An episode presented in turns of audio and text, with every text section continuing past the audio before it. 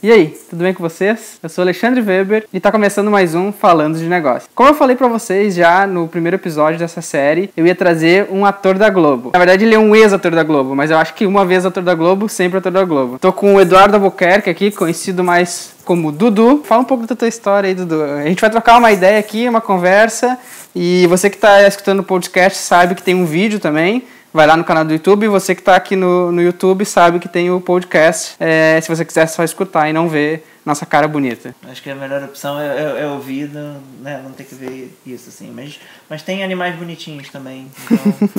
é, parece que gatinhos dão likes, né? Então... Gatinhos, cachorros.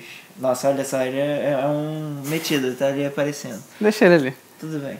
Mas então, você perguntou contar um pouco da minha história, é engraçado até, você falou o Eduardo Albuquerque, eu sou, eu sou conhecido de várias maneiras diferentes ao redor da, ao decorrer da minha vida, né? Quando eu era criança, por uma coisa do destino mesmo, acabou surgindo uma oportunidade e eu virei ator. Não foi nada que, assim, eu nunca quis. Planejado, isso. não foi forçado pelos pais, acontece, né, bastante. Pois é, é, é assim, muito raro, eu até me sentia mal, assim, porque eu via muita gente que, assim, tinha esse sonho de uhum. ser ator, mirim e tal, não sei o quê, e às vezes vezes tentavam, às vezes não, mas não, não dava certo. Enquanto no meu caso, a minha mãe tinha uma amiga que dividia apartamento com a Viviane Pasmanter, que era uma atriz. Foi minha primeira mãe em novelas. Uhum. E aí ela ficou sabendo que tava, eles estavam precisando de uma criança para fazer a novela. Na verdade, eles tinham já selecionado a criança no começo da novela, só que o personagem entrava no capítulo 30. E no decorrer desses, desse tempo de filmagem, a criança cresceu muito.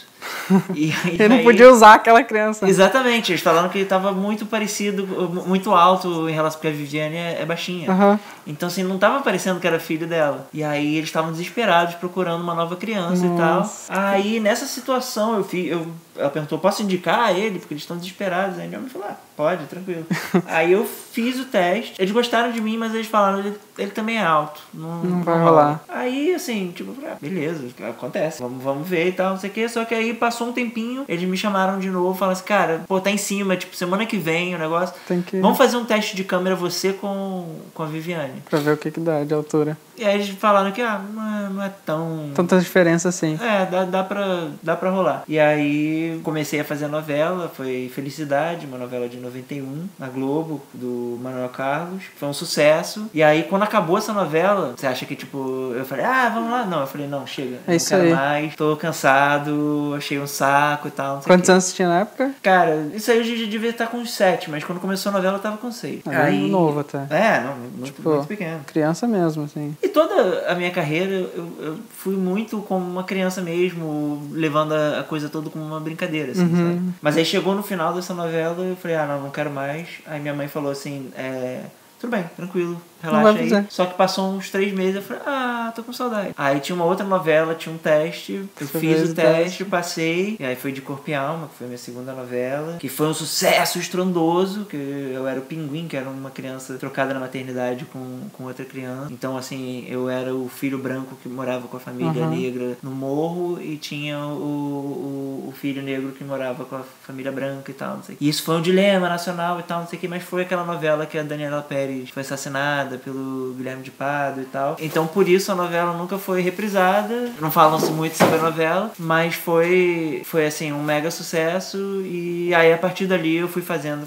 Mas não foi essa novela que, que tu ficou mais famoso, né? Foi com o Alvinho, não? Qual é a... Então, Alvinho foi a primeira novela. Foi a primeira novela, é. que eu acho que, não sei, depende da época, claro, mas tem gente que lembra mais desse, tem gente que lembra mais do outro. Pois é, é as coisas, assim, por exemplo, Felicidade, que é a novela do, do Alvinho, uh -huh. foi uma novela das seis, que foi muito sucesso e tudo mais, mas essa era uma novela das oito e que, assim, a minha história era realmente. Mais marcante, assim. Muito. Foi muito protagonista. Foi realmente um dilema nacional, que era tipo, ah, quem vai ficar, sabe, com. Eles vão destrocar os filhos ou, ou vão deixar assim. Qual o resultado disso tudo? Qual, qual o final da, da, da é, história? Tinha, tinha no. Eu tenho os recortes, assim, tipo, tinha no jornal, assim, perguntando o que, que você acha. E aí várias pessoas, assim, de outras novelas e personalidades uhum. falando o que, que eles achavam, o que, que devia acontecer e tal. Mas assim, eu acho que foi um sucesso estrondoso na época, mas por causa dessa história ficou preso aquela época, assim, não foi falado. Enquanto a Felicidade é, depois passou Reprisou. no Vale a Pena Ver de novo, depois passou no Viva. Então acabou, acho que passando nesse sentido, né? A, e, eu acho que a gente já conversou um pouco sobre isso, mas é, como é que era, assim, você estava indo pra escola, as pessoas acho que tem curiosidade um pouco de saber como é que era no set, a gravação, com essa relação, ah, se era famoso na escola ou não. É... Cara, é engraçado, na, na, na, escola eu sempre fiz muito sucesso ou com as pessoas muito mais velhas ou muito mais novas. Quando era perto da minha idade, as pessoas Me desprezavam, não gostavam, que... sabe? Ah. É, achava, ah, metido, o garoto da, da novela e uh -huh. tal. Enquanto quando tinha as mais criancinhas achavam o máximo, queriam, tipo, autógrafo e tal. E os mais velhos, só que aí bem mais velhos, achavam legal, ah, maneiro. E aí, como é que é? Tinha um pouco de curiosidade. É, quer saber uhum. as, E a pessoa tal, e, como é, é, que ele é? Ele é, ele é, é nojento mesmo, é esse nome mesmo? É isso que eu ia falar, quer saber tipo, quem é drogado, quem... quem é, é o alcoólatra. Todas, todas essas coisas, né? A humanidade é incrível. Aí depois disso, eu fiz. Ao todo, no final das contas, eu fiz nove novelas na Globo, dos 6 até os 14 anos, quando eu acabei a Encerrou a carreira de, é, ator. De ator e aí qual foi a, a, esse o propósito desse podcast, desse vídeo é falar um pouco de experiências na vida profissional eu e tudo mais. Tudo. Então vamos vamos para a segunda fase. Qual, qual foi a segunda fase do? Beleza. Quando quando assim quando eu parei minha carreira de ator, o que aconteceu? Como eu falei, eu nunca quis isso, né? Nunca foi algo planejado. Uhum. Aconteceu e eu levei como uma criança, levava isso assim uma brincadeira, uma brincadeira séria, mas uma, uma, uma brincadeira. E chegou um momento, eu tava com 14 anos e tal, que eu já não tava mais muito interessado em, em fazer aquilo, porque eu, eu, perdia muita coisa, assim, por exemplo, os, os, meus amigos tinham uma festinha da escola. Não podia ir. Eu não porque... podia ir, assim, falavam assim, não, mas a festa é às 9 horas, você vai gravar hoje, vou. É, quantas cenas? Uma cena só. Ah, então 9 horas hum. você vai estar lá. Nem sempre, sabe? Então, com adolescente eu já tava meio assim, pô, eu quero poder fazer essas coisas. Meio traumatizado com esse negócio de não não ter tempo, não poder fazer as coisas, meio que tá, ah, tô perdendo a minha é, infância, você fala assim, ah, você não teve uma infância normal, você perdeu coisa de brincar e tal, não sei o que. Eu não, eu não vejo assim porque eu também ganhei outra coisa que, né, eu tive uma, sim, sim, infância você, diferente. É, no começo você se divertia também fazendo sim, isso, não era sim. obrigado a fazer, muito, então... Muito.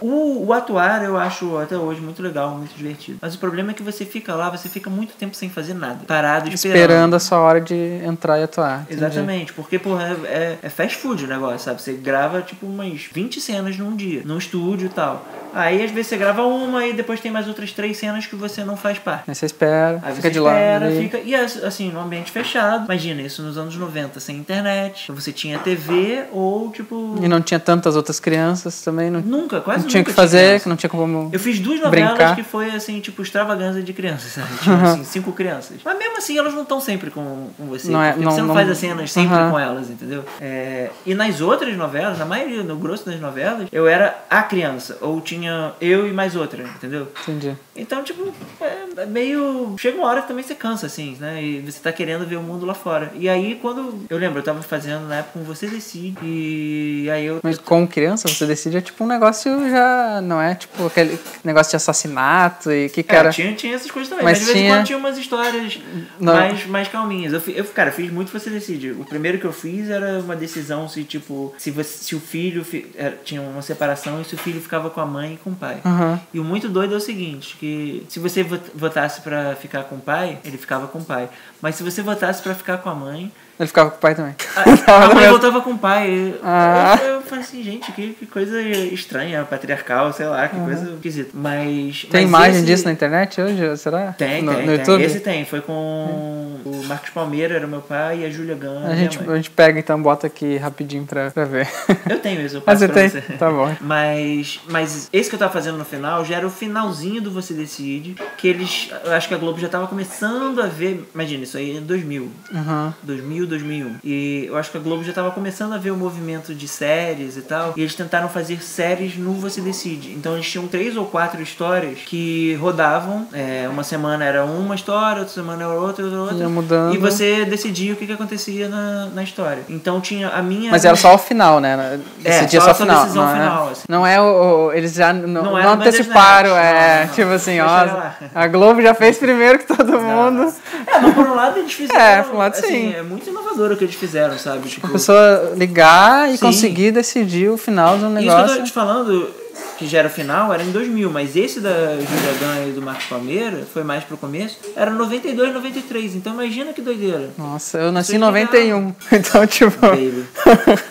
Nossa. Mas, mas, aí o que aconteceu? É, eu reparei que eu tava indo pro, pro Você Decide, minha mãe tinha ido pro, vindo pros Estados Unidos Uhum. e comprado um CD do R.E.M., que é a minha banda preferida. E aí ela tinha voltado com o CD. De novo, isso a internet, né, tava começando Não e tinha- tal. não tinha, Eu- praticamente. você conseguia- aí, nessa época eu não conseguia baixar música ainda, sabe? É, e aí, pô, chegou o CD e eu só pensava em ouvir o CD. Ah, quero ouvir o CD, quero ouvir o CD. Eu falei assim, cara, tem alguma coisa errada. Eu tô mais interessado em estar em casa ouvindo a CD, música do que estar aqui fazendo esse negócio. Aí eu falei com a minha mãe, falei, olha, eu acho que eu quero parar. Vamos, vamos encerrar por aqui. Aí ela falou, beleza. E aí eu parei, fiquei um tempo é, sem fazer nada e não senti saudade de, de voltar a fazer. Tá, Isso já tinha Isso, 14 14. anos. Aí, cara, 15, 16, 17, eu tava vivendo a vida. Aí eu pude fazer várias coisas. que eu nunca Estudando alguma fazer. coisa? Não, ficou na- faculdade, não, eu tava no colégio. colégio ainda. E aí eu fiz várias coisas que eu não. Eu nunca tinha feito antes. Então, assim, por exemplo, você não pode. Engraçado que eu tô até queimado hoje, né? É, você não pode pegar sol é, quando você faz novela por causa de continuidade. Aham. Ah, porque você corta de uma cena pra outra, uma cena ele tá todo queimado, a outra. Imagina assim. Ah, essas, essas coisas interessantes de falar que é. muita gente não sabe, tipo assim. É, tem um negócio que é Legal. chamado continuidade, que é o seguinte, você não grava as cenas em, de forma sequencial. Então imagina que uma cena que eu tô aqui, Uhum. aí depois tem uma outra cena que eu tô no elevador e a outra cena que eu tô lá embaixo. Não é gravado tudo no mesmo dia. Na, na- É gravado sequenciado. Então imagina que eu, eu gravei a cena aqui em cima é, hoje e aí eu gravo a outra amanhã e no meio disso eu peguei sol. Eu não posso, tipo, Ué, como é que ele se queimou? Como é que ele saiu da escada agora tá, tá em tal outro lugar e tá, Exatamente. tá Tipo, Como diferente? é que ele se queimou no elevador? Eu nunca fiz, parei pra pensar E nisso. cortar o cabelo Muito doido. também, você é? não pode. É, eles, te, eles te falam, olha, você pode cortar o cabelo agora, você deve cortar o cabelo Tá agora. na hora de cortar o cabelo. Porque também tem isso, às vezes a novela tá durando três meses, mas o tempo diegético, o tempo na história mesmo, é uma semana. Pode acontecer. Sim. Ou pode acontecer pior, tipo, é uma. Você tá gravando, sei lá, a novela tá uma semana no ar, mas já passaram-se cinco anos Uhum. da novela, quando tem essas passagens de tempo. Aí eles falam, pra- aí tem que mudar um pouco a fisionomia também. né? Exatamente. É, a, a última a minissérie que eu fiz, que foi Chiquinho Gonzaga, é, tinha uma passagem de tempo. Eu achei o máximo, porque eu fui de, sei lá, de 11 anos até 19. E aí eu com 14, 13, sei lá, eu falei, calma.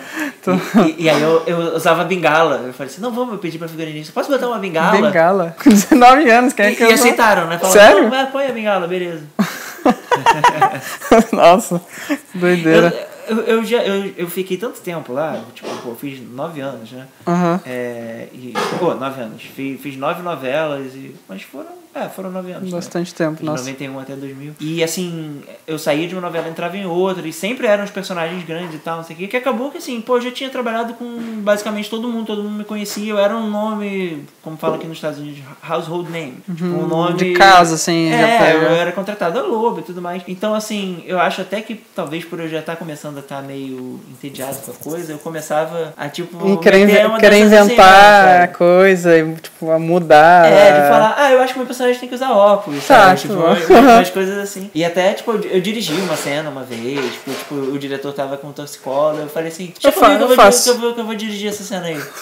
aí ele riu e falou, é, então toma aí, toma aí, como é que você ia fazer? Aí eu falei, ah, bota a câmera aqui e tal, não sei o quê. E foi na vira-lata essa, essa- E, deu essa certo? cena. E foi pro ar? Foi pro ar. E, a- e a Débora Seco cortou a cena no, no Switch. Ah, é? Ela, ela não tava na cena, aí, aí, aí era o Papinha, o, o diretor que depois até casou com ela. Aí ele falou assim: Ô, Débora, você também, então vá lá, você, vira a festa. Deu. Corta aí o negócio. E aí ela, ela ficou lá no, no Switch. Mas é. Aí eu tava vivendo a vida Já- normal, tipo, podendo fazer isso. E aí, é, pô, eu, eu tenho cabelo de vermelho só porque eu podia fazer isso. Raspei o cabelo Aham. só porque eu podia fazer isso e tal. Tava E aí- meio que preso e aí se liberou. é, aí podia, tipo, ah, agora eu não tenho mais essas Regras, essas amarras, eu posso né? fazer o que eu quiser. E, e aí, só que aí quando chegou, eu tinha que fazer é, faculdade e tal. Eu falei assim, cara, eu gosto disso, eu acho, acho legal isso, eu não quero atuar, mas é algo que eu que eu gosto. E aí eu, é, eu fiz cinema na PUC, PUC do Rio. Na verdade, eu entrei para fazer jornalismo, porque não existia. É, a faculdade de cinema, faculdade de esse curso ainda. específico de, é. de cinema. Era sempre uma história que, ah, não, vai ter cinema na PUC e tal, não sei o quê.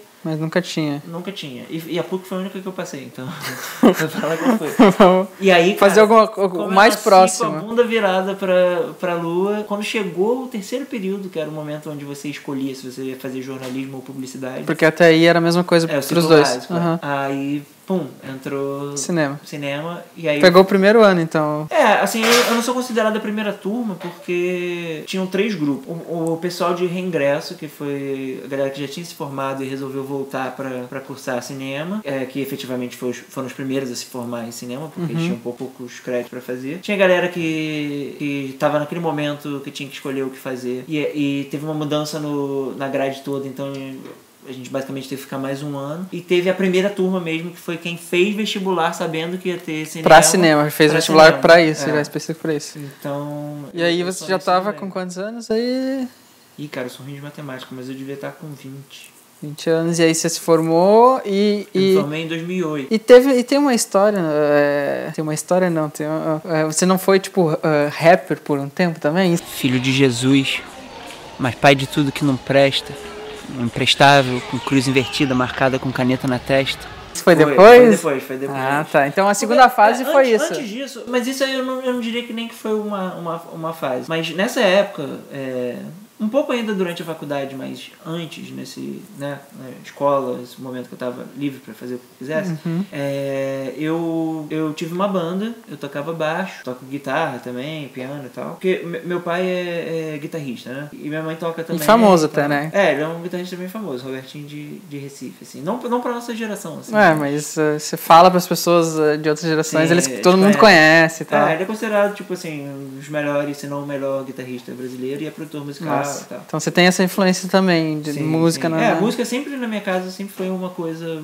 muito importante. Minha mãe também gosta muito, ouve muito, toca e tal. E aí é, ela me ensinou como é que tocava e tal. E aí eu tocava só Fácil pra, assim. Só, só ela me ensinou como é que tocava. Não, como se fosse fácil assim de aprender. Tipo, ah, cara, ah, ela me ensinou um dia, tava lá, me ensinou, eu tô saí tocando e é isso. Cara, mas eu acho que quando você mas gosta, é muito fácil. É? é? Eu tentei aprender violão, nossa, nunca. Novo? Novo novo. Eu não... mas, mas você fez aula? Não, assim? tentei aprender sozinho. Não, tipo. Olha aqui, agora a gente tem outro animal. Outro animal. É. Vem cá, você, pra mim. quis ficar aqui. E aí você aprendeu a tocar é, violão, guitarra. É, eu não quero te fazer se sentir mal, mas sabe como eu aprendi? Ela, literalmente ela escreveu num papel como é que faziam os acordes e eu, eu fui treinando. Aprendeu treinando. a ler. É. Não, isso depois. De, então, depois. Eu tenho outras qualidades, tá Porque... eu também não sei fazer várias coisas que você sabe fazer, cara. O lance do... Do violão. De aprender da... e tal, não sei o quê. Eu, aí depois eu comecei a tocar violão de brincadeira e depois eu fiz uma aula de baixo e, e eu não passei para nenhuma faculdade. Falando então sobre experiência ah, e tal. Antes de começar é, quando, quando, quando a fiz, cinema, no caso, antes é, de começar jornalismo e tal, tal, tal. O que aconteceu? Eu fiz é, vestibular para tudo, para as públicas, para privada eu só fiz a PUC mesmo. Uhum. É, e eu não, assim, eu não passei para nada. Eu passei para a segunda fase da UF só, Universidade Federal Fluminense. Uhum. E mesmo assim. A gente nem falou, você é do Rio, né? Eu sou do é. Rio, é. sou nascido, criado no Rio, apesar do meu pai ser Robertinho de Recife e minha mãe ser pernambucana também. Mas... E aí, cara, eu. Eu tava falando do. do... de aprender a tocar ah, não, e tal. Da, da faculdade. Da, da faculdade, passei, é. eu não passei em nada. Tá. E aí eu tava na PUC esperando reclassificação, né? E aí já, tá, já tinha começado o ano letivo e tal. Minha mãe falou assim: olha, você não vai poder ficar parado, você tem que fazer um cursinho, alguma coisa e tal, não sei o quê. Aí eu falei: não, uhum. mãe, eu quero fazer música então, porque música é mais fácil uhum, e tal. Mais legal, quê. mais fácil. Eu não vou precisar, tipo, tirar um notão e tal, porque eu sou muito burro. aí, aí ela falou assim: tá, mas olha só, você, você precisa fazer aula de, de música porque tem habilidade específica que eles falam. Você tem que. Não é só, tipo, ah, toca aí, sei lá Smells Like Teen Spirit. Você tem, mas, que, mas, você tem que tocar bem o negócio. Não pra fazer, não vestibular nada, né? Você... Não, pra fazer o vestibular, ah, é? você, música você faz o vestibular normal. Aham, prova. E aí você precisa de uma nota realmente baixa, não é uma, um notão. Um notão. Mas você tem que fazer essa prova de habilidade específica. Porque você não pode começar um vestibular de música sem... Ter uma base nenhuma, sem ter base é, nenhuma. Você tem que saber solfejar, que é ler é, partitura cantando, entendeu? Em vez de uhum. você ler... Do, é, Mi, dó, mi, dó. Sabe? Tipo, no, no, no- na altura da- das notas. E eu não sabia nada disso. Então aí eu comecei a fazer é, aula, Aula. de piano e de percepção musical. É, e era muito legal, eram três vezes por semana. Minha professora era uma velhinha chinesa que, é, que a gente conversava mais sobre filosofia Do que da- sobre música. música às vezes, era muito legal. E aí, cara, quando tava chegando o, o segundo semestre, ele. é, eu vi que eu passei o. o pra PUC, eu passei em 590. Aí eu comecei a fazer. O jornalismo que depois virou, Virou é, o cinema. E aí você se formou em cinema Uhum. na PUC. E depois disso, como é que foi a entrada assim no, no mercado? O que, que é se formar em cinema? Qual é o, o teu, a tua especialidade? Eu sei, né? Mas vamos falar. É, no, pra- ca- no caso da, da PUC, é, você tem. Eu vejo que hoje em dia no, no, no Brasil você tem dois tipos de cursos de cinema. Um que, é, que forma, sei lá, pensadores da, da arte, então é uma coisa mais aberta, Aham. que é o caso da, da PUC. E tem outro que é um curso mais pensado no mercado, mais técnico, que forma especialidades, assim, né, em, em algumas coisas. Então, assim, você vai ser um diretor de fotografia, é, coisas assim desse tipo. Mas o curso dá um embasamento para praticamente tudo. Tipo, você é roteirista hoje, certo? Uhum. E, e aí esse curso, você com esse curso, com esse mesmo curso, você poderia ser diretor de fotografia. dire- Aí de- depois É, disso é, você vo- escolhe. Você, tem, você tem, lá no curso da PUC, você tem todos os, as Ah, cadeiras. as cadeiras, Você todas aham. elas, aprende tudo isso. Tudo relacionado ao cinema. Mas você tem as, as suas eletivas, as coisas que você seleciona pra especializar no que você quer mais. Ah, entendeu? entendi, entendi. E o roteiro foi algo que. Chamou mais que- atenção. Que eu me interessei mais. é, e, e aí comecei a estudar muito também sobre isso e tal. E mais, o mais importante que eu acho, porque me perguntam assim: ah, o que, que faz um ro- roteirista? Assim, vai parecer que eu tô zoando, mas um roteirista é quem escreve roteiro. Quem escreve o filme, a série. o- É, é é quem senta realmente e, escreve. Porque tem muita gente que fala assim, ah, eu gosto de escrever e tal, não sei o quê, mas tipo, e aí, cadê, a cadê o que você Cadê o escreve? detalhe? Cadê pessoas o. falam assim, ah, não, tipo, é porque eu penso em várias coisas e tal, não, Não, sei o tem quê. que escrever. Ele só existe quando ele tá no papel, entendeu? Então, é, eu, o que eu me especializei e tal, foi de realmente começar a buscar isso e começar a tentar escrever roteiro. Então, E eu... como que você entra nesse mercado? Tipo assim, você... ah, vou escrever um roteiro aqui e vou mandar pra alguém ver o que que dá? É tipo isso? Cara, ou- assim, no, no Brasil, agora já tá um pouco diferente, assim, mas. Na eu achei aqui época- nos Estados Unidos também, mas assim, no Brasil especificamente, parece, assim, por um lado é um bom. As pessoas ficam felizes de ouvir isso, mas por outro lado é meio desesperador. Porque, de verdade, você, é, é você tem que fazer conexões com pessoas e, e ser legal com as pessoas. Uhum. Do É, meio. Sim. Tipo- Então, assim, por exemplo, no, no Rio de Janeiro, é batata que no Baixo Gávea, que é um lugar é, que tem uns, uns bares. Cara, comece a frequentar lá, você vai ver pessoas é, desse meio. Uhum. Mas não, é, não é tentar, tipo assim. Forçar a barra. Exato. Não, mas é tá lá, frequentar, ver. Faça amizade, Aham. vai conversando com pessoas e tal, não sei o que, que vai acontecer. Por quê? Especialmente é, cinema e tudo mais, é, é, um, é um processo que demora muito tempo. Então, assim, o meu primeiro filme, o meu primeiro longa, eu comecei a escrever ele em 2010. Ele foi ao cinema em 2015. Então, é, cinco não, desculpa, anos. 2010 não, 2009 eu comecei a 5, escrever. 6 anos, é, não escrevendo, mas é, é o processo todo, viabilizando todo o processo. No meio você escreve gravado. e reescreve mil vezes. Porque o que, que acontece? Você, é, já adiantando, quando você já conseguiu um trabalho, né? Você escreve um, um roteiro e através desse roteiro você começa, tipo, tentar levantar todas as coisas. Começa a levantar o, o custo de é, o patrocínio e tudo mais. Você precisa ter alguma coisa, porque, tipo, ah, eu tenho uma ideia de um filme e tal, não sei o quê. Legal, ideia pode se desdobrar de mil maneiras. Como é que de fato isso vai É, vir a, a história? Ser entendeu? viabilizado, ser, ser, Você ser precisa gravado. ter o, o, o roteiro ali. Uma vez que você tem isso, é, você começa a, a levantar essas coisas e, e fazer. Então imagina assim, cara, você no meio do caminho, ah, a gente arrumou. um- Por exemplo, no, no, nesse meu roteiro, A Esperança é a Última que Morre, é, no meio do caminho entrou um patrocínio do Guaranaquá. Aham. E aí E tinha aí, que. de repente, a gente tinha que inserir o Guaranaquate na, No roteiro. na história. Na história. E aí a gente inventou que ia ter uma, um, um campeonato de banda de fanfarra que era patrocinado pela Quat, blá, blá, blá, blá. Então aí você vai lá e você reescreve aquele, aquele Encaixa em alguma parte onde fica melhor. no, no final das contas, é engraçado isso, o Guaraná Quat saiu e, o, e a banda de fanfarra continuou, Continuou. no, no filme. Nossa, sem, sem acontece isso. Você, ah, entra um patrocínio, tem que é, incluir, e aí depois É, acaba porque- não fechando, e aí Sim. tem que tirar, e aí fica essa. É, tirar ou deixa, mas aí o que acontece? Então, assim, nesse tempo todo você sempre vai lá e reescreve, a coisa vai mudando também, porque o tempo vai passando, você fala assim, cara, isso aqui já não faz mais sentido, já não é mais engraçado, ou o que quer que seja. Então, é, cara, você vai ficar muito tempo trabalhando com, com o roteirista, entendeu? Uhum. Os produtores, os diretores.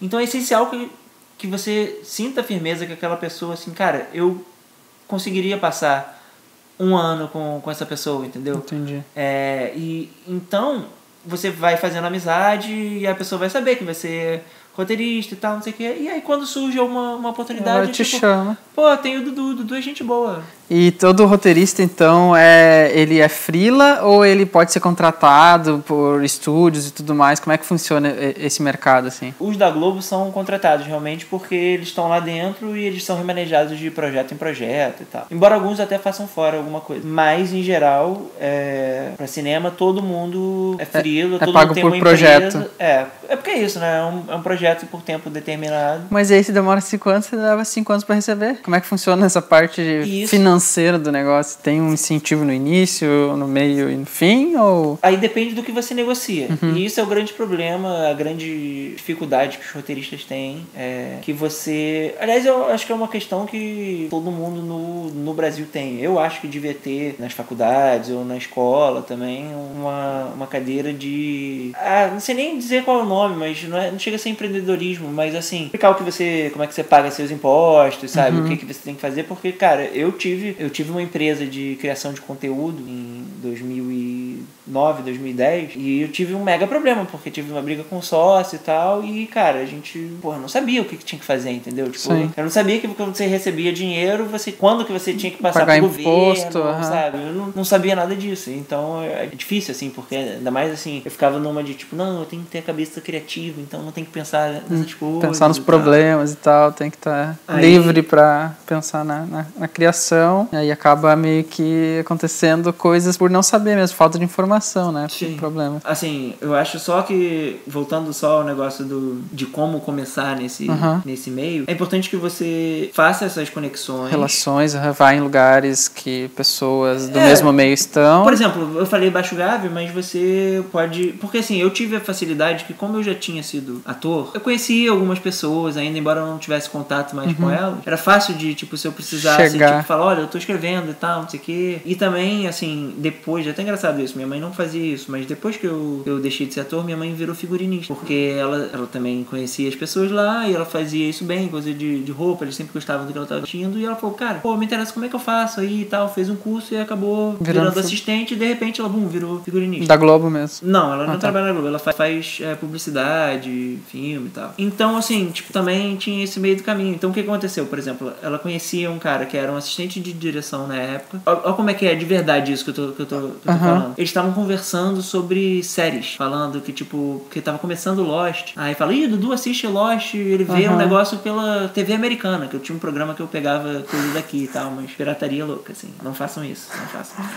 É, e aí, e, aí, aí ele, ela comentou assim, pô, você tinha que conhecer o Dudu e tal, não sei o que, vocês, vocês iam se dar bem. E aí a namorada desse cara falou também, tipo, pô, pois é, tem que conhecer o Dudu mesmo, porque eu tinha estagiado na, uhum. na conspiração e tal, não sei o quê. E aí. Conspiração que é? Conspiração Filmes. É, ah, tá. é um dos maiores produtores. Tinha estagiado na, na conspiração, tipo. Ah, conspiração. que conspiração é essa? Conspiração é uma das maiores produtoras lá do Rio, do Breno Silveira, do Andrusha Wad, então fazem bastante coisa. Mas aí ele. Aí ah, um, eles falaram, ah, você tem que. Se conhecer, se conhecer. Não sei o quê. Ah, ela me contou isso, eu mandei um e-mail pra ele falando, pô, é, Sou falou filho o negócio da... do coisa, ó, pega aqui, esse programa aqui, blá blá blá blá blá e tal, não sei o quê. Ah, pra ensinar a pirataria. É, é. Tipo, sem, uhum. sem nada, assim, eu não tava pensando em nada. Até sim, porque, sim, tipo sim. assim, ele era assistente de direção na época, não era nada, assim. Uhum. E aí ele me respondeu, pô, obrigado, tá rolando, lindo, pô, que maneiro isso e tal, não sei o quê. Puta, sua mãe falou que você é, é roteirista, eu tava na faculdade ainda. Aí eu falei, é, pô, a gente devia se conversar e tal, não sei o quê. Eu falei, pô, bora marcar. Aí fui um dia na casa dele, a gente se deu bem, conversou, a gente tinha as mesmas referências e tal. E falou, pô, a gente ia começar a desenvolver umas paradas aí e tal, não sei o que. Pô, é, vamos desenvolver e tal, não sei o que. Uhum. Isso foi em 2006. Esse cara é o Calvito Leal, que é o diretor do meu primeiro filme. Nossa, o, o, depois de. Esperança Última que Morre. E que, que é diretor hoje em dia. Tipo, depois ele fez essa, essa transição também. Eu acompanhei, eu tava, tipo, a gente desenvolveu uma porrada de coisa. Fez uma empresa junto, a empresa que eu falei e tal. Ah, entendi. Não foi com ele que eu briguei, não. Ah, tá. meu irmão, a mãe.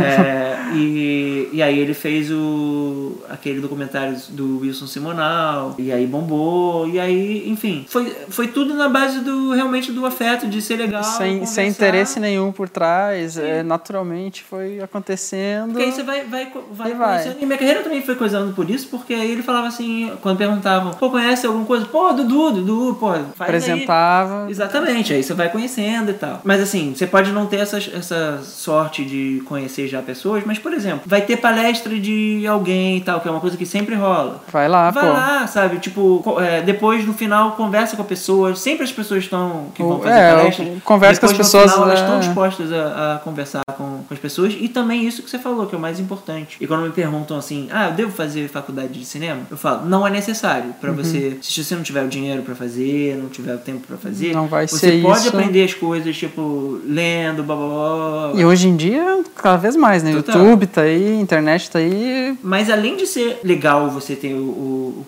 o professor e o ambiente, porque eu acho que, assim, tipo, a internet é muito boa pra várias coisas e tal, mas ela é pobre no sentido que você não tem com quem trocar. A experiência, né? A É. experiência é do, da de conversa, aula, de uma sala de aula, do, Dúvida de outra pessoa que você nem sabia que você tinha. do entendeu? foco também, porque com a internet aí você. Ah, agora não vou estudar, vou fazer outra coisa, Sim, não vou ver. sim. E lá não, lá você tem horário pra entrar, pra sair, acaba te forçando a, a- a Mas- ter que aprender. Mas o mais importante, além disso, que que é muito importante, é, são as conexões, as conexões que você faz, entendeu? Tipo. Uhum. Porque você não sabe que seu, seu colega ali no futuro vai Sim, ser um exato. mega diretor e vai lembrar de você. Tem um amigo que hoje escreve novelas.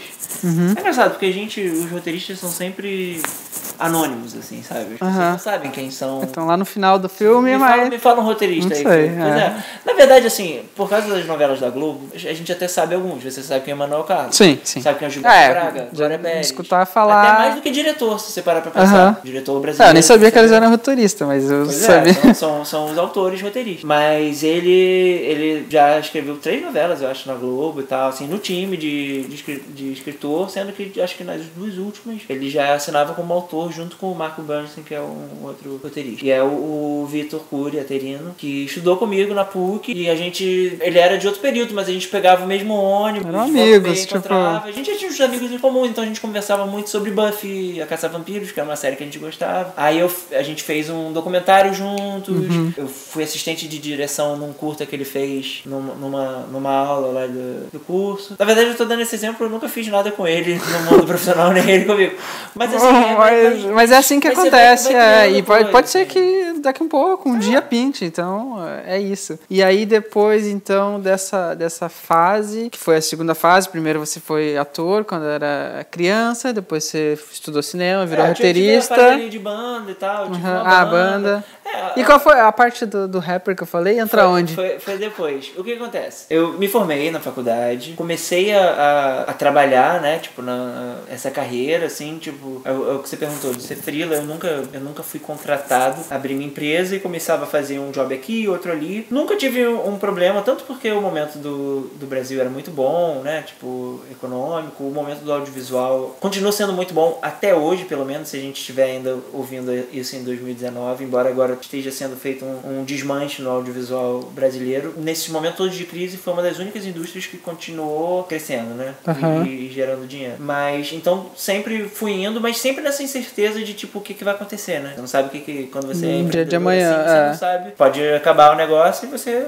não, tem mais nada. E eu tava indo bem e tal, não sei o que, começando a minha empresa e tal, não sei o que. E eu, eu tinha um relacionamento de três anos. E de repente acabou esse, esse relacionamento. Foi no, foi no começo de 2010. E aí eu falei, não, vou agora focar na, na minha empresa, porque eu tava indo muito bem. Eu, tava, eu, eu vendi uma série pra Globo, eu tinha vendido uma, uma, uma história pra, um, pra cá, pros Estados Unidos, pra Fox Television Studios. Eles estavam vendendo pra fazer uma série aqui. Vocês eram então uma produtora de, de conteúdo, De conteúdo. Você, você escrevia os, os roteiros e aí tinha uma, a empresa que vendia o. É porque é o seguinte, era no momento que a gente tava vendo ali, assim, foi uma coisa muito ino- inovadora, inovadora demais, assim, sabe? A gente tava muito antes da, da onda, a gente não teve fôlego pra remar. É, aquela, aquela história de a ideia, no te- a ideia boa no tempo errado, né? Exatamente. Tipo assim, se fosse um pouco depois, um pouco antes não, mas um pouco depois, Um pouco depois. poderia ter explodido e, e tá até hoje aí Sim. ganhando muito É, se dinheiro. a gente não tivesse brigado, entendeu?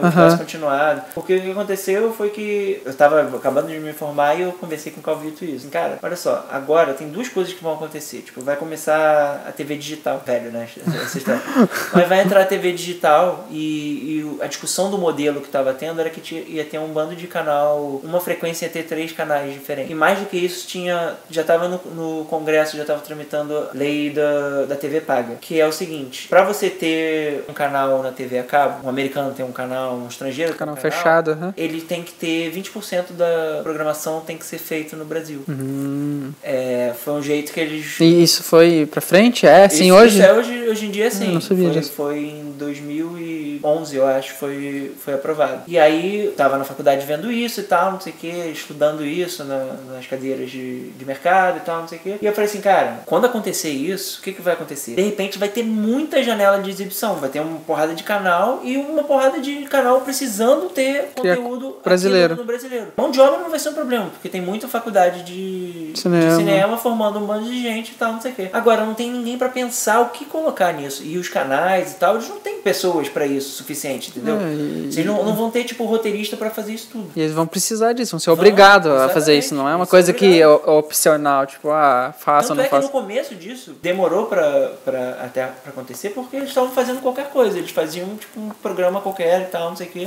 Só pra cumprir ali Só pra a. cumprir a, a, a, cota a que exigência, aham. E aí, cara, era um- uma ideia muito boa, porque assim, tinha uma demanda que existia clara e ao mesmo tempo, cara, você não gasta nada, porque uma produtora mesmo você tem que ter câmera, blá blá blá blá blá, blá e isso tem que estar sempre sendo, né, a tecnologia estava mudando, sempre atualizar. Cara, a gente precisava, a gente trabalhava com Word, era o que precisava. Um computador e um lugar pra escrever. Exato, é- era Então, isso, assim. Esse é o produto, era o produto de vocês, era. É, o, o produto era a gente, na verdade. Sim. Era, era as cabeças de e, e juntar com as, A gente tinha dois clientes, tanto a produtora, que, tipo, tava querendo abocanhar essas coisas, Aham. produtora de fato, né? Sim, que quanto produzia, que filmava. Aham. Então, e aí deu muito certo nesse começo. A gente, pô, a gente vendeu uma série pra Globo. Foi ao ar, tudo não. Não, aí, aí o que aconteceu? Aí começou. No- no- tava, tava assim. No meio do ano, o- aí a gente começou a ter essa briga com o sócio, e aí foi uma briga horrível, tipo, deu polícia, cacete a quatro. E aí no final do, desse ano, que foi tipo o pior ano da minha vida, a mulher do Calvito estava grávida, e aí o outro só saiu e tal. E aí a gente falou, cara, Tem que fazer. ah, eu preciso, vo- eu não, não dá pra estar nesse momento agora de tipo, ah, não tem dinheiro certo entrando, eu preciso voltar pra minha vida de pessoa física, digamos assim, né? Eu preciso de dinheiro certo e tal, não sei o quê. E aí ele foi, é,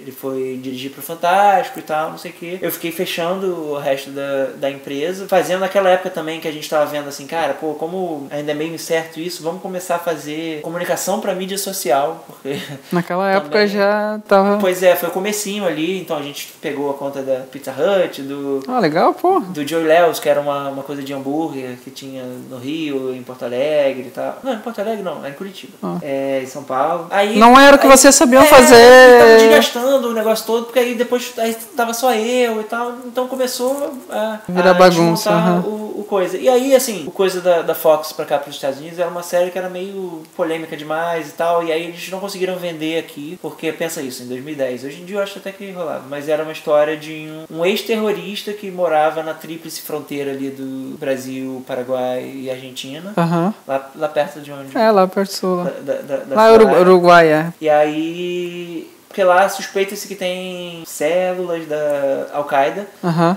E, e aí era a história de um cara que era tipo um terrorista dormente. Desses caras que tipo vão pra um lugar e em algum momento vão ligar pra ele. Ficam, ficam lá é, inativos até o momento de ser ativo pra. Exato. Só que é a história é que o cara já tá há 20 anos no Brasil. E, tipo, ele já tá mais brasileiro do que. Qualquer outra lá qual coisa. é a, a- a A religião, a nacionalidade dele. E aí é isso, é tipo, ah, quando chegar o momento, será que ele vai apertar o botão e tal? Aham. E aí, tipo, eles adoraram, a Fox adorou e tal, não sei o que, eles, eles é, botaram o George Masters, que era um dos roteiristas do Breaking Bad, pra, e na época o Breaking Bad estava começando, assim. Nossa. É, pra, pra ser o executive producer e tal, não sei o que, pra fazer o pi. Aí eles foram e tal, não sei o que, a AMC até ficou interessada, mas eles ficaram tipo, ah, mas é meio, ah, meio delicado e tal, sei o que, e não um foi assunto meio delicado. E nessa época, esse, esse roteiro foi escrito todo em inglês ou em português? É, mas, então, eu não cheguei a escrever o roteiro, eu escrevi só, tipo, a Bíblia, que eles chamam, que é, que é meio que um documento... É Bíblia porque é, tipo, a verdade que todos juram em cima dela. Então, assim, Uhum. é meio que dando um mapa do que, que é a série, quais são os valores da série, o que, que ela tá buscando, Entendi. e uma ideia de pra onde ela vai. Mas não, ainda não é o roteiro mesmo, tipo, o que, que acontece no, no No, episódio. no- no detalhe, assim, é um... É. E aí essa não foi pra frente, a da Globo também chegou na fase final, tipo, eles foram pra aquela reunião. Esse a gente escreveu três roteiros até, montou um time com o Nelson Mota, a Patrícia Andrade, que é uma grande roteirista brasileira, e, e eu também, a gente escreveu junto, e o Fernando Meirelles, que é o diretor do Cidade de Deus, era um dos produtores também. Só que aí quando chegou naquela reunião de Angra, que, que eles decidem lá da Globo, tinha uma novela que tinha um personagem que era jogador, tinha sido jogador de futebol. Que era o Tufão da Uhum. Me lembro, Avenida nossa, Brasil. foi muito boa. Foi muito boa a novela. Mas a gente Não. assim, cara, mas tipo assim, pô, mas. Você quer tem nada a comparar? ver, É, sabe? não- Uma coisa. Porque, é porque eu, eu, eu não expliquei isso. A série era sobre futebol. Ah, tá. E era sobre o mundo do, do futebol, de tipo, era um time chamado São Jorge, e era sobre, tipo, ah, os dirigentes e tal. Um pouco parecido com esse Clube de Cuervos que depois teve na, no é. Netflix, uma série. É, e, e aí eles acharam que, que ia confundir o telespectador. Porque Ah, porque duas coisas futebol falando da mesma coisa. É duas, du- du- dois programas falando mais ou menos da mesma coisa. É, embora a Avenida do Brasil seja muito mais do que futebol. É, né? O cara tinha tinha, um sido pedaço, futebol, mas é. enfim. E aí, de repente, as duas não rolaram e tal, não sei o que. E eu falei assim, cara. O que eu vou fazer? Simplesmente tudo que eu queria na vida, que eu achava que a vida me falou assim, não, não é pra você. Tipo, eu tava, né, no relacionamento, achando que eu ia casar e tal. E, e depois. A empresa. Esse negócio da empresa que eu me dediquei pra cacete e tal, não sei o quê. E aí, cara, eu falei assim, cara, eu tenho que me reinventar, porque. Sei mais o que, o que que eu vou fazer agora. Comecei do nessa- zero de novo. Nessa época eu tava com 25, 26, sei lá. Eu resolvi sair da casa da minha mãe, que era algo que assim, eu adorava morar com a minha mãe, falava, ah, não, precisa me dar liberdade e tal, não sei o quê. De repente eu falei, cara, eu, eu preciso fazer isso. Vou e sair. aí eu fui morar sozinho e eu, como eu gostava sempre de, de escrever, inclusive o negócio do roteiro já vem de antes. Eu já, é, pequeno, eu Já, gostava de escrever. desde a época da novela, você já dirigiu lá uma cena, né? É, mas aí dirigir, né? Diferente, É. diferente de escrever roteiro. Mas assim, eu tenho um blog, eu tenho até hoje, é, desde 2002, cara. Como é que é o nome do tempo. blog? Então, não, eu não falo muito para as pessoas, não. Eu vou falar, mas assim, eu não divulgo muito, não. É rtu.blogspot.com. Mas assim, é porque realmente assim, eu não, não escrevo com assiduidez, é de vez em quando que. Mas é justamente essas coisas que as pessoas querem ver. Tipo assim, quando você fala, ah, eu não, não, não, não, não quero que visitem. Ou... Ah, um bando de- às vezes, uns textos depressivos, outros, tipo, falando besteira. Ah, beleza. Ou, Tá lá. Enfim, mas tá lá. Tá lá. É, pô, desde 2002, vai fazer 20 anos? 2002 pra 2000. A gente tá Vai em fazer dois- 20 em coisa, vai fazer. 2020. Não, vai fazer. É, vai fazer 20 anos. Eu sou É, muito ruim de eu matemática. também sou, então é melhor Mas, a gente não fazer o cálculo, bota na é, tela eu aqui, ó. história, eu não sei, não sei, não sei cantar matemática não. Sempre quando eu vou pesquisar alguma coisa de, de números para as histórias é um terror. Mas, é, então eu, cara, eu, como eu sou bom com o negócio de palavras... Você eu- saiu da casa da sua mãe e tal. Eu comecei a, tipo... E eu sempre gostei muito de música, né? E na época eu tava ouvindo muito rap, porque eu achava que, assim, que o, o rock, ainda acho, ele, que sempre foi a coisa que eu gostava mais, ele tem uma mensagem muito romântica, assim, sabe? De, tipo, sofrimento. Ah, ela se foi, o que eu vou fazer e tal, não sei o quê. E eu tava precisando da mensagem do hip hop, que é mais de... E aí, levanta a cabeça e vai, vai pra frente. E, tal, não sei o quê. e aí eu comecei, um, um amigo meu, que era meu vizinho, e meu amigo, meu brother, é, falou assim, cara, você devia rimar, cara, porque você... Você escreve bem e tal, não sei o quê. E eu comecei a rimar de brincadeira. E aí, como eu não gosto de nada muito simples, eu gosto de coisas complicadas, eu Aham. resolvi, cara, eu vou fazer um disco de rap. E é uma ópera rap. Eu criei um personagem chamado Reverendo, que é baseado na- na minha vida, mas assim, ele é um.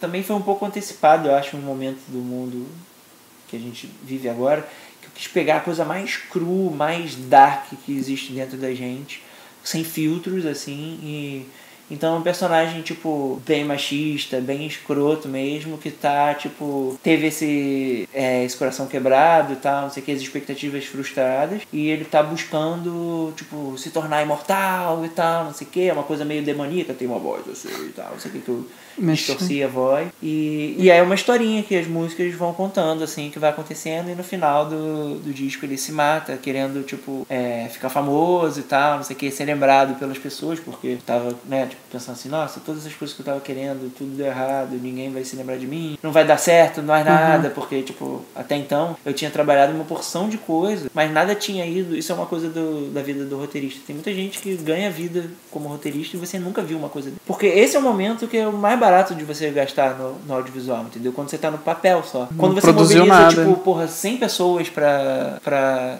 filmar um negócio e equipamento, babá, babá, é muito caro. Enquanto um roteiro, ele é mais barato. É o cara escrever e tal, não sei o que. Então, assim, é comum você escrever roteiro do início ao fim e tal, fazer vários tratamentos e eles falam assim, sabe uma coisa, a gente não vai fazer isso, põe no, no lixo. Mas, e... mas eles pagam por esse serviço, então sim, sim, sim. você recebe é, pelo trabalho que você fez. Exato. E esse disco existe também? Tem existe, essas músicas? Você consegue achar. A gente no, pode botar também YouTube, aqui. Pode, pode Vou botar no link aqui. E... É, é, é bem louco, assim, entendo que é uma coisa conceitual. E eu fiz para botar na internet mesmo, pra, foi uma coisa que eu sinto muito orgulho, que eu fiz 100% sozinho, tipo, Gravou. as músicas, eu gravei, mixei, masterizei, não sabia fazer isso, eu fiquei vendo vídeo no YouTube. Aprendeu e fez, tudo é, sozinho. não sei se aprendi não, mas porque ficou meio mais ou menos, mas botei lá. Mas, que eu tô falando do...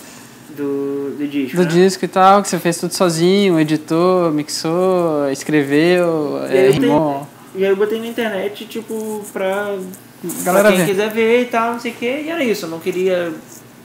Nada assim, com isso, é, fama, carreira, carreira. nada, Era só, se- só pra, pra tirar essas coisas do meu peito, foi terapêutico de certa maneira. E aí foi isso, essa, essa, essa fase do reverendo é só isso, assim, tem umas pessoas que me conhecem, tipo, como reverendo e tal, não sei o quê. Eu uso muito a camisa até hoje do, Aham. do reverendo. Ah, teve camisa, teve fã-clube, teve tudo. Não, então, e- e- eu, eu morava nessa época numa praça chamada Pio 11, Praça Pio 11, lá no, lá no Rio. E é uma praça muito legal, assim, tem uma, uma comunidade, uma galera lá e tal, não sei o quê. E aí todo mundo me conhecia lá como reverendo, porque eu, fazia, eu falava muito sobre a praça. Uhum. É, tipo, eu falava que PPXI era um, um que é PPXI é Praça Pio XI, que é 11, né? Então era. Eu falava, ah, pô, minha gangue, minha, minha galera, eu defendo todo mundo. E a galera gostava disso. Então a galera gostava muito. Então outro dia até meu, meu primo, ele é grafiteiro, né? E ele tava grafitando perto ali do. da Pio 11. E, pô, já não. Eu parei de morar lá em 2015. É, e, e aí veio um cara, tipo, fala, pô, é, você que tá fazendo aí e tal, não sei o que, blá blá blá. Aí ele falou, pô, não, eu sou, sou, sou primo do reverendo e tal. Aí ele falou, ah, pô, Mentira. obrigado, pô. Aí ele falou assim, pô, o reverendo parou de me seguir, de me seguir no, No Instagram. no Instagram e tal. E você sabe quem é esse "Caraca, cara? sei." Aí eu falei, caraca, meu, meu crédito na, na rua ainda tá, Ainda tá de salvando pé. as pessoas, cara. O cara ele leva. Puta. Mas, mas aí, cara, isso foi só essa coisa e desde assim, de 2006, que foi quando eu conheci o Calvito, que eu vim mesmo. tra- é, Eu vi que assim, cara, é isso que eu quero fazer. Tipo, acho que é roteiro que eu gosto, escrever é o que eu gosto. E. A gente acabou não falando um pouco do filme, mas o filme foi premiado em, é, em Los Angeles, certo? Sim, sim. Como é que foi essa É, história? mais, mais do que isso, acho que o mais legal, assim, que o filme, pô, ele foi, em 2015, ele foi o 16 filme brasileiro mais assistido do ano, assim.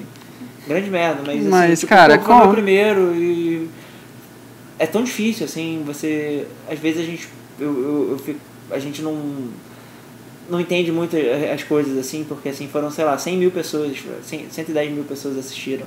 E aí você fala assim, pô, mas 110 mil qualquer Zé Bunda no, no Uhum. YouTube às vezes consegue e tal, não sei o quê. Mas é diferente, porque assim, cara, a pessoa sair de casa ir pro cinema, que, pô, sei lá, bem ou mal, sei lá, às vezes é 30 reais, sabe? Mais do que você vai gastar de estacionamento. Ah, tal, e- e- Ficar lá parado, sabe, no, no, no filme É assistindo. um filme brasileiro, porque a galera faz muito isso pra ver um Avengers da vida, um um filme famoso e tal, mas, cara, pô, eu saí pra ir no cinema, Sim. ver um filme brasileiro. Como é que é o nome do filme? A Esperança é a Última que morre. É uma comédia. É. É. Com a Dani Calabresa, com o Danton Mello. É, é bem legal o filme, eu gosto muito dele.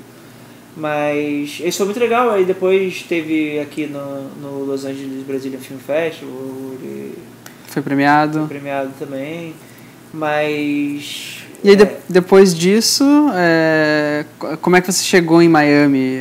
Por que, que você está aqui? Então, tava, que que... Lembra que eu falei do, de filmes que você escreve e às vezes não, não acontece nada com ele? Eu estava escrevendo um filme chamado Orlando, Flórida e que se passava, obviamente, em, em Orlando, em Orlando, na Disney. Exatamente. E aí eu vim fazer pesquisa aqui, né?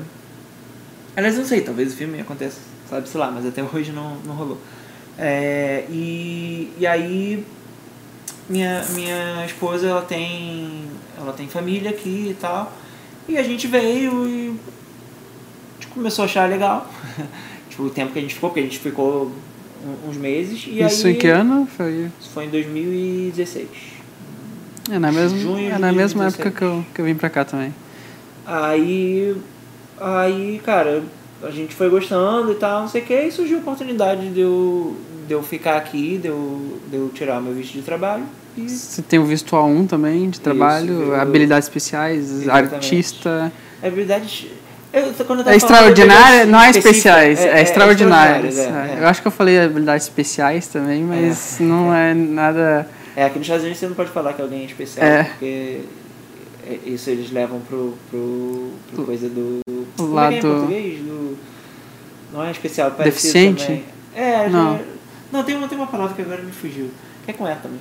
Mas, mas é, eu tenho o O1B, que é o, o de habilidades é, extraordinárias em cinema como, como roteirista. E, e aí eu, aqui, eu comecei a fazer uns projetos de, de cinema também, mas nesse, desde 2015 eu vim escrevendo também um, um livro Uhum. E eu, eu, acabei no final do ano passado e é uma próxima coisa agora que, que eu vou Um fazer. livro seu mesmo ou para algum cliente? Um não, livro? não, um, um, livro... Contando sua história? Ou não, um livro... Não contando sua história. É uma, uma ficção. Uma, uma ficção, ficção é. um livro... Ah, entendi. É uma história, na verdade, que assim, que era uma, uma piada que eu tinha, uma das primeiras piadas que eu desenvolvi na, na vida. E depois eu parei assim e falei assim, nossa, mas isso daria uma, tem, boa história. Tem mais coisa para falar. Se eu fizesse isso de verdade. E aí eu comecei a escrever e acabei ano passado. E isso é uma próxima fase que talvez vá rolar, embora tenha a última fase que eu tive na vida que eu nunca realmente que é meio de tipo influencer entre aspas. É, fala um pouco dessa, dessa história do Pulling Life. O que, que é esse perfil no Instagram, como é que funciona e o que, que vai acontecer nos próximos capítulos? Então, é, o Pulling Life ele eu assisti o Bandersnatch, que é o filme do Black Mirror. Como é que é em português? Não sei também. Eu acho que é Bandersnatch. Ah, é, também mesmo. Traduziram.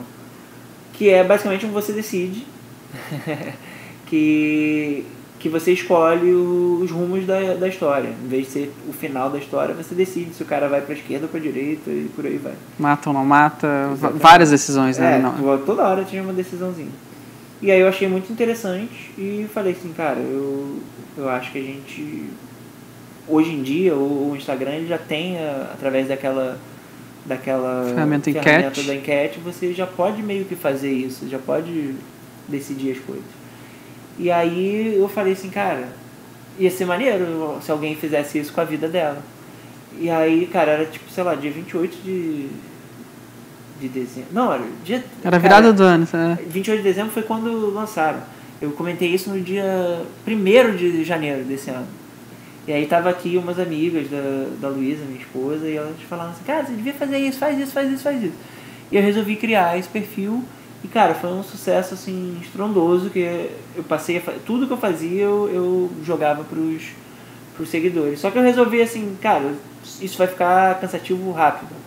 Eles decidiam uh, o teu dia a dia, no caso. Tipo assim, ah, faço como isso ou como aquilo. Aí votava. E aí é, o que, o tudo, desse... assim, eu uso essa roupa ou essa outra. Uhum. E aí eu dava um tempo e o que elas decidissem eu fazia. fazia. É, e aí eu comecei a criar várias coisinhas dentro disso. Porque eu falei assim, cara, tem que ter alguma outra vai coisa. Vai ficar chato, vai ficar repetitivo. Não... E aí eu comecei a fazer como se fosse um videogame mesmo. Então tinham fases, é, Vidas. você perdia vida, eu ganhava vida. E tudo, a linha mestra narrativa dessa história era. É, é, democracia e redes sociais, porque a democracia através do negócio do voto, né, que ele está evocando isso muito alto, e, e a exposição que a gente tem, nossa, todo dia do, né, do... do Instagram, na rede social. Exatamente. Então, e aí eu comecei a fazer aos domingos, fazer um negócio que eu chamava de Enigma Polin Life, que ele desbloqueava o manifesto Polin Life, que é um, basicamente um, um texto que, que eu escrevi falando sobre isso, sobre como a gente está usando as redes sociais de uma maneira sem pensamento crítico e como é, a democracia é uma coisa importante. E era meio que um manifesto mesmo, um mapa, um plano para que as pessoas é, entendessem que a gente precisa tomar uma certa ação quanto a isso e mudar um pouco a maneira como a gente está fazendo para se libertar um pouco do, assim, do, da influência que as grandes corporações, Facebook, Instagram é, e, e, as pessoas que financiam isso, as oligarquias e tudo mais, que é o poder de influência que eles têm sobre a nossa vida. Uhum. E, e aí, cada, cada fim de semana, eles desbloqueavam uma. Um manifesto. Um... uma frasezinha desse manifesto. E agora a gente está chegando ao final. Você perguntou da, da próxima frase. É, a gente acabou nem falando, mas quando começou, viralizou, apareceu onde G1, Fátima Bernardes. É, cara, saindo meia hora, que é um jornal engraçadíssimo lá do, lá do Brasil, do Rio. É, saiu no Canal Tech, no G1, no Bom Dia Rio, no Encontro com a Fátima. Começou, tipo, as pessoas começaram a, a, realmente falar sobre isso. E aí explodiu, assim, os números eram insanos, assim, sabe? Tipo, ter semana com mais de 600 mil... Visualizações. Não, não visualizações, é impressions, né? Impressões, interações. É, e, assim, isso com um número de seguidor muito baixo, assim. Então, realmente tava, tipo, todo mundo, né? Vendo Mandando. o que tá acontecendo. E aí, agora, tipo, pra finalizar esse projeto, é, eu vou levar ele pro, pro mundo real. A fase final vai ser... É, na verdade, eu tô tentando fazer tentando isso. Tentando né? viabilizar. viabilizar uma experiência na, na vida real. Eu não vou falar o que, que é exatamente, mas que basicamente o final do manifesto só nessa experiência, entendeu? Só as pessoas só vão saber qual é o final do manifesto se eles conseguirem desbloquear dessa... e participarem desse, desse essa experiência aí no mundo real. Na vida real. Acho que é isso, né? Falou. A gente é, falou... Eu falei muito das experiências, assim, eu acho assim, o que eu acho que é interessante, talvez, se é falar sobre ter experiências diferentes na vida, eu acho que isso tudo é, é amarrado na questão até do roteirista. Uhum. É, eu não tô falando para as pessoas, tipo, ah, sai fazendo tudo de diferente na vida, assim, porque a gente tem que ter realmente um foco. Mas uhum. é, tempo que a gente passa sendo curioso e aprendendo outras coisas, nunca é um tempo. Em vão. Uma hora na vida vai servir. Por, por, algum motivo você não sabe a, aonde a vida vai te levar. Você pode pensar que no momento é besteira, mas lá na frente você decide que aquilo lá que você fez lá atrás vai ser o que você vai querer às fazer vezes, naquele momento. Às é. vezes é inconsciente ali. É. Você, está tá fazendo um, um negócio e você tem uma informação que você ah. aprendeu por alguma coisa. E é, é tipo o que eu falei do, de como eu comecei a carreira. É. Eu não tava buscando fazer uma coisa. É isso que eu tô fazendo hoje também aqui. Eu tô gravando esse vídeo, esse podcast pro futuro. Não sei o, o que, que eu vou querer fazer, mas eu achei interessante isso. É, que nem eu falei no primeiro episódio, tenho, conheço bastante pessoas que, é, de uma forma ou de outra, podem contribuir com sua experiência profissional e de vida para outras pessoas, uhum. e eu achei legal fazer isso e compartilhar. E, e é isso. Eu, eu, sempre fico pensando o seguinte: eu não sou uma pessoa muito é, religiosa, mas, mas eu estudei em colégio católico, de, é, de freira e faculdade jesuíta, né? Então minha formação foi, foi bem assim. E parando e pensando, analisando, eu não sou batizado, por exemplo, mas assim, analisando uma das coisas mais é, famosas, mais conhecidas, assim, da, da Bíblia e tal, não sei o que, tem um momento que eles falam assim que, ah, que é, Deus criou o homem à sua semelhança. Uhum. Eu ouvi isso, né? todo mundo fala isso. E pegando essa frase, eu fico pensando assim, cara, a única coisa que a gente pode tirar dessa frase é que é, a gente não sabe, tipo, Deus criou um homem à sua semelhança. A gente não sabe quais são os valores de Deus aí, sabe? Tipo, a, a sua semelhança, ele é igual a ele, então ele é barbudo? Não sei. Uhum. Ele, ele é homem? Não sei. É mulher? Não sei. É, a única coisa que você sabe é que Deus criou um homem à sua semelhança. Então, a, única coisa que a gente tem que fazer, se a gente é, tipo, igual a Deus, é criar. Uhum. E a gente tá aqui nesse, nesse mundo, eu acho que é pra isso, é pra criar. É, criar filho, as pessoas falam assim, não, mas isso aí é porque é isso, é pra criar. Mas é, tipo, criar relações, é, criar é, criações e tal. Então, o que me motiva na vida é sempre isso, é criar. No dia que, que eu não tô fazendo as coisas de forma criativa, até porque isso, o contrário de ser criativo é ser destrutivo. Uhum. E, sabe, não, não gosto disso. Então, eu tô aqui para criar. Seja o dia, o dia que eu não tô criativo, eu me sinto mal. Então, o assim, que, assim? É, pode é ser isso. escrevendo, pode ser é, relações, relações é criar, criar pontes para outras pessoas, conectar e tal, não sei o quê. Então, isso que você falou, acho, acho que É isso, fazer, fazer essas coisas, a gente às vezes não sabe qual é a finalidade. o objetivo. Mas, ah, mas é. a jornada é esse o objetivo, entendeu? É, tipo, é. É, estar criando. Enquanto a gente está criando, o que vai acontecer não é a gente muito que vai decidir. O, E é O isso, que está ao nosso, nossa, nossa, ao nosso alcance é criar. E é isso, hoje, por exemplo, não tenho. Tá começando agora esse podcast, não tem ninguém que escuta, mas se pelo menos uma pessoa escutar e levar e, e ajudar essa pessoa. Você ficou esse tempo eu- todo eu, já tô satis- eu já tô satisfeito, cara. Tipo assim, é um negócio é, pro futuro. Eu tô criando uma coisa agora pra talvez um dia vai atingir bastante gente, vai ajudar bastante gente, ou não. Mas é isso. Acho que a gente falou bastante já, mais de uma hora. Dar uma editada aí, É, ver, pegar isso aí pra, pra galera. conseguir ficar. Mas acho que foi tudo bem interessante que a gente falou aqui. Acho que é, é, a gente conseguiu cobrir a tua vida inteira, desde criança até é, os dias de hoje. 34 anos aí. É, pô, então não é nada. Uma hora pra escutar é rapidinho. E é isso então. Muito obrigado pra você que tá até agora aqui. Deixa nos comentários aí se quer algum outro vídeo ou se tá escutando podcast, vai lá no YouTube, procure e deixa um comentário. Não sei se tem como deixar comentário em podcast, acho que não, né? não faço ideia. Então, se não tá inscrito no canal, se inscreve, se é, começa a seguir, começa para receber todos os novos podcasts e até o próximo episódio. Valeu, tchau.